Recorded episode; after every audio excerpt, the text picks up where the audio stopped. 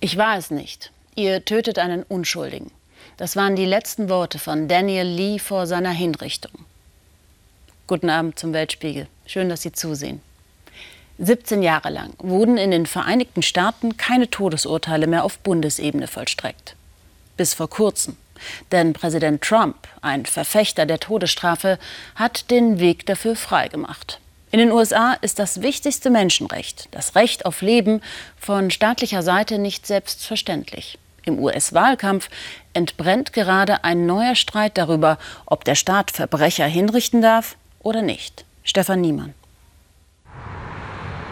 In Terre Haute, Indiana, haben sie einst die wohlgeformte Colaflasche erfunden. Aber es gibt in der beschaulichen Stadt noch andere Traditionen, etwa die der Henker. Als Hauptstadt der Hinrichtungen gilt Terre Haute wegen dieses Bundesgefängnisses. 17 Jahre lang hatte es hier keine Exekution gegeben, nun gleich drei in einer Woche.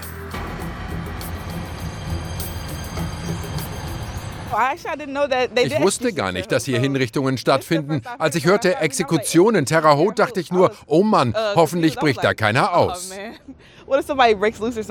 Ich denke, mit diesen Hinrichtungen hätten sie nicht 20 Jahre warten dürfen. Diese Verbrecher sollten längst Geschichte sein. Das klingt vielleicht gemein, aber das bin ich nicht. Ich bin für die Todesstrafe. Wenn du ein furchtbares Verbrechen begehst, jemandem das Leben nimmst, dann gilt die Bibel, Auge um Auge. Genau so sollte es sein. And that's just how I think things should be done. Mitte Juli wurden drei mehrfache Mörder hingerichtet: Daniel Lee, Wesley Perky, Dustin Honken.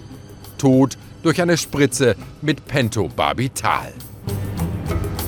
Daniel Lee gehörte zu einer kriminellen Bande. Bei einem Raubüberfall tötete er mit einem Komplizen ein junges Paar und die achtjährige Tochter der Frau. Die Leichen versenkten sie in einem Fluss.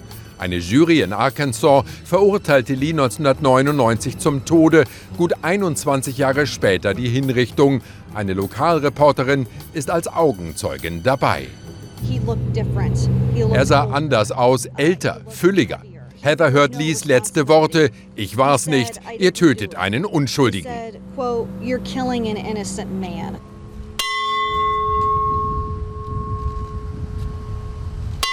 Sie schlagen die Totenglocke in Terre Haute. Vergeblich hatten diese Gegner der Todesstrafe gegen Lees Hinrichtung protestiert. Hinterbliebene der Opfer hatten mehrfach eine Umwandlung der Todesstrafe in lebenslänglich gefordert. Zuletzt versucht, die Exekution mit dem Argument zu stoppen, sie könnten wegen der Corona-Pandemie nicht anwesend sein. Für mich ist das unaufrichtig. Sie sagen, die Hinrichtung finde im Namen unserer Familie statt, aber dann ignorieren Sie unsere Gesundheitsbedenken. Die Vollstreckung der Todesstrafe wird immer seltener in den USA. Während die Zahl der Hinrichtungen von 1979 bis 1999 auf fast 100 pro Jahr gestiegen war, fällt sie seitdem stark und stetig. Der Trend eindeutig, die Todesstrafe wird weniger häufig verhängt und noch seltener vollstreckt. 28 der 50 Bundesstaaten halten noch an ihr fest. Mit 570 Hinrichtungen wurden in Texas seit 1974 bei weitem die meisten Menschen exekutiert, gefolgt von Virginia, Oklahoma und Florida. In den vergangenen gut 26 Jahren gab es 1522 Hinrichtungen, nur sechs davon auf Bundesebene. Timothy McVeigh war so ein Fall. Mit zwei Komplizen hatte er 1995 ein Bombenattentat auf ein Regierungsgebäude in Oklahoma verübt. 168 Menschen starben. Der Terrorist wurde dafür im Juni 2001 hingerichtet im Bundesgefängnis in Terre Haute. Fast zwei Jahrzehnte war auf Bundesebene keine Hinrichtung mehr vollstreckt worden. Dann kam Donald Trump. Der Kampf gegen das Verbrechen ein zentrales Wahlversprechen. Als Law and Order Präsident will er in 100 Tagen wiedergewählt werden. I've always supported the death penalty. I've always supported the death penalty. I don't even understand people that don't. Ich war immer für die Todesstrafe, immer schon, weiß gar nicht, wie man dagegen sein kann. Das Justizministerium soll die Wiederbelebung der Todesstrafe auf Bundesebene vorantreiben. Fieberhaft werden geeignete Fälle gesucht für möglichst breiten Rückhalt in der Bevölkerung. Trumps treuer Minister William Barr plädiert für mehr Hinrichtungen und sagt,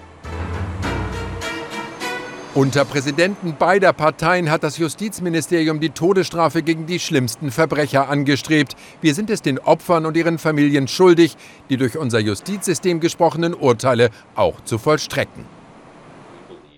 Das Death Penalty Information Center dokumentiert die Todesstrafe. Der Direktor kritisiert, die Trump-Regierung habe wahltaktische Motive. Uh, Wenn wir uns die Exekutionen und die Begründung dafür ansehen, dann sehen wir hinter der Fassade der Strafverfolgung eine rein politische Rechtfertigung.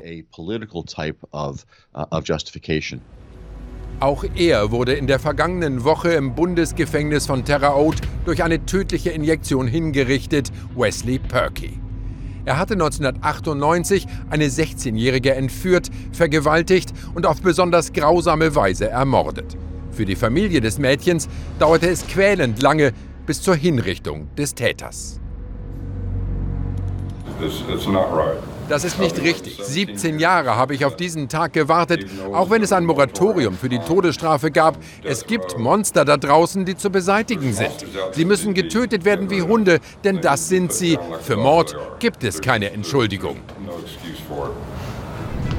Schon oft hat sich der Supreme Court mit der Todesstrafe befasst. Das höchste US-Gericht war in der Vergangenheit wechselnder Meinung, ob die Hinrichtungen verfassungskonform sind.